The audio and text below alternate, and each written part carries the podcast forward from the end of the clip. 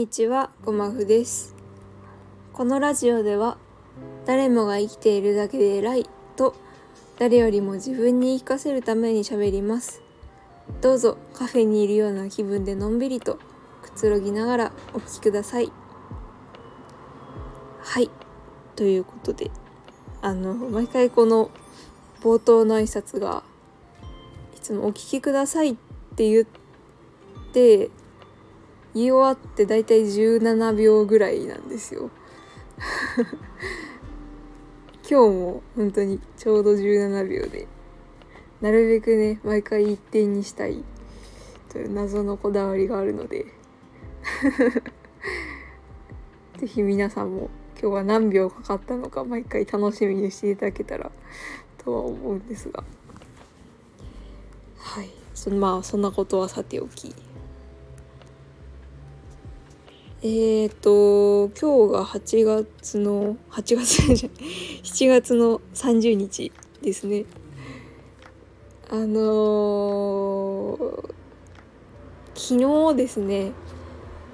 一旦本当に一旦卒業論文を全文書き終えました。イエーイ。疲れ自分。いやあの本当に一旦なのでなんでしょう初稿というか第一項みたいな感じで。本当にとりあえずとりあえず書きましたって言って先生方にお渡しをして今そのチェックをししてもらってる段階というか先生方の評価待ち指摘待ちなんですけど。いやーひとまずね。とりあえずまずは書き切ったという事実が出来上がったのですごくじわじわじわっと達成感が来ております。まあ本当にここからというか今からが勝負というところで果たして私はお盆に入る前に提出ができるのか交互期待。っていう感じではあるんですけどはい。あのーまあ、今日はねその自分が卒業論文にかけているまあ思いっていうとこう硬くなっちゃいますけどなんかどういう気持ちでソフト論を書いてるのかっていうところをお話しできたらなと思うんですけどまああのもともと自分が所属してる学部がまああの卒業論文の比重が結構大きめというかあのー、なんでしょうね。結構大学とか学部によって卒業論文の重みみたいなところって違うと思うんですよね。それこそこう理系の方々だったらもうなんか何年間もかけて書くっていうイメージがあるし逆にこう法学部とかだったらもっと大事な試験とかがあるから卒業論文はもうなかったりとかこうね本当に学部によって扱いが変わってくるものだと思うんですけど、まあ、自分が所属してるのは本当に文系ど真ん中みたいな学部なので結構、まあ、卒業論文はまあ1年前からしっかり準備をしてちゃんと時間をかけて書きましょうっていう扱いなんですね。でまあそのだからっていうわけでもないんですけどなんだかこう卒業論文っていうものに対して異常に頑張ってしまう自分がいているんですよね。でそのもともと自分はあの3年生の時に休学をして、あ、半年間休学をしたんですね。だからそのまだ一回も自分の研究を最後までやりきるっていう経験をしたことがないんですよ。うん、実はあの自分が所属してるその研究室っていうのが、まあ、そのみんなが経験する流れとして3年生の時に一回何か自分でテーマを決めて研究をして1年間その3年生の間に一つ何か研究を終わらせて、まあ、そこで得た知識であったりこうノウハウであったりを卒業論文で生かして4年生の時に書くっていう流れが自分の所属している研究室の、まあ、セオリーというかみんな経験する流れなんですけど自分はその3年生の後期から休学をしたのであのー、やりかけていた研究を、まあ、途中でやめちゃったんですよね。うん、結構こう本当に自分の興味のあるものを好きに選んでやる気になってたので休学をした時にまあ本当にこう涙出るぐらい辛くて休学をしちゃったんですけど、だからこう心のどっかで自分はそのやるべきことを最後までできなかった。途中でやめてしまった。うんなんか体調不良ではあるけどでもそれって結局メンタルの問題だったのかなとかなんかそういう心残りみたいなのがちょっとあって。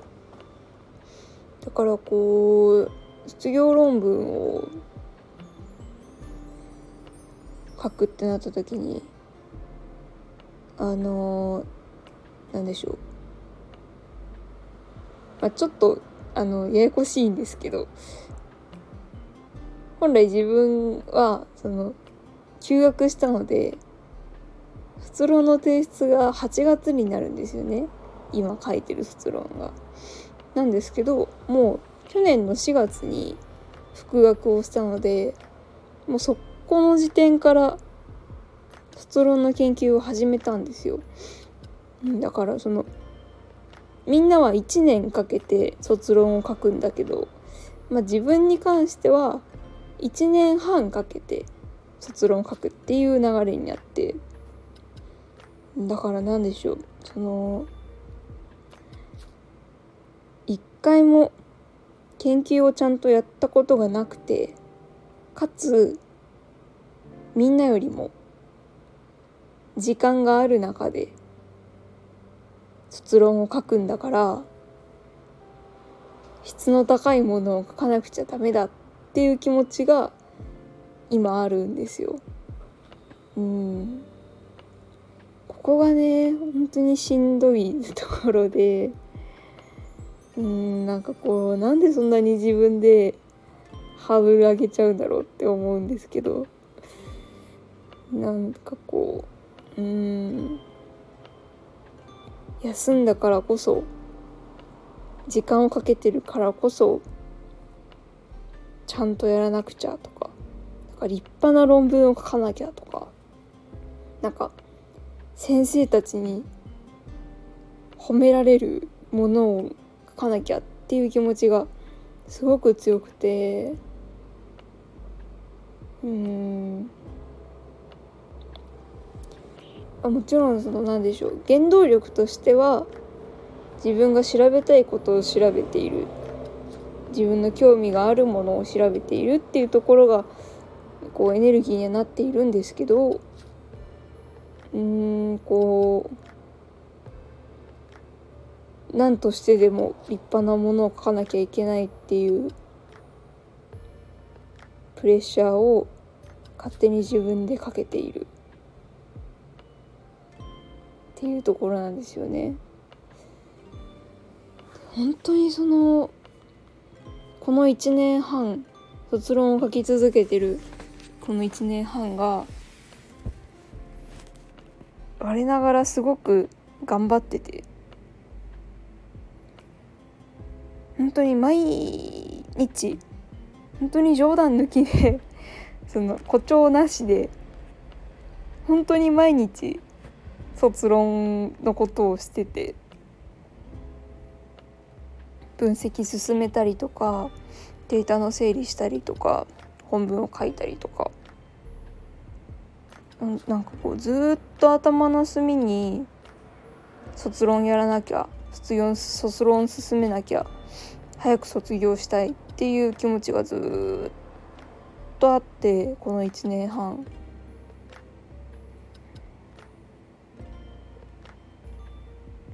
うんだからこうこんなに苦労した1年半を一つの論文にまとめなきゃというかなんか1年半分のものを凝縮させなければいけないっていう気持ちがあるんですよね。何としても自分が頑張ったことを伝えたいみたいなところがあってでもなんかその焦りがうん過剰に自分が疲れたりとかなんか睡眠時間を削ったりとかなんかそういうことにもつながっていてなんかこう自分って摂食障害になったのに全然活かせてないなって最近すごい 思うんですよね。その私は摂食障害を経てその自分に優しくなる方法とか自分にその痩せなければいけないって思わなくていいんだっていうなんかこうもっと楽に生きていいっていうメッセージを摂食障害からもらったのになんか私また同じことをしてるなって最近すごい 感じててうんなんか卒論を卒論のことで必死にわーってなってる時になんかその考えがすごく頭をよぎるんですよね。なんかこの感覚って私知ってるそうだ摂食障害になった時だみたいな。うん摂食障害がになんかすごく苦しんでた時期に私同じ感覚になったぞって思うんですよね。なんか全然活かせてないなって思ってでまあちょっとここ1ヶ月ぐらいは特に追い込み時期で過食しちゃったりとかちょっと症状がぶり返してきてる部分も正直あってうんだからなんだかこう自分に頑張ってきた自分にけりをつける作業でありながらうんなんだかこうああでもないこうでもないって言っていっぱい失敗してっていう大学の4年間4年半をこう、うん、振り返るというか包み込むみたいな作業を今しててっていう段階ですね。うんなんかでもやっぱりちょっとしみじみしちゃいますね。うん1年生の時はものすごくサークルエンジョイしてなんかもう順調に就活とか終わらせてちょっと頑張って論文書いてなんか充実した大学生活を過ごすんだろうなって思ってたらなんかサークル行かなくなってなんか心をこじらせて 心療内科に通って休学して4年間で卒業できなくて同級生をと一緒に卒業できなくて暑い真夏に卒論を書いているこの状況をちょっと本当になんか悲しくなってきました。うん。まあまあまあでもうん。この結末にはこの結末の良さが多分あるんでしょうね。うん。虚しいし寂しいし後悔いっぱいするけど。うん。でも何年後かに振り返った時にまあ大学生活頑張ってたなって大学時代の私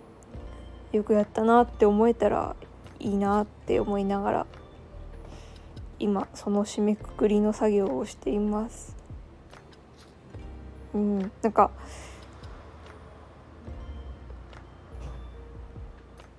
当たり障りのない話というか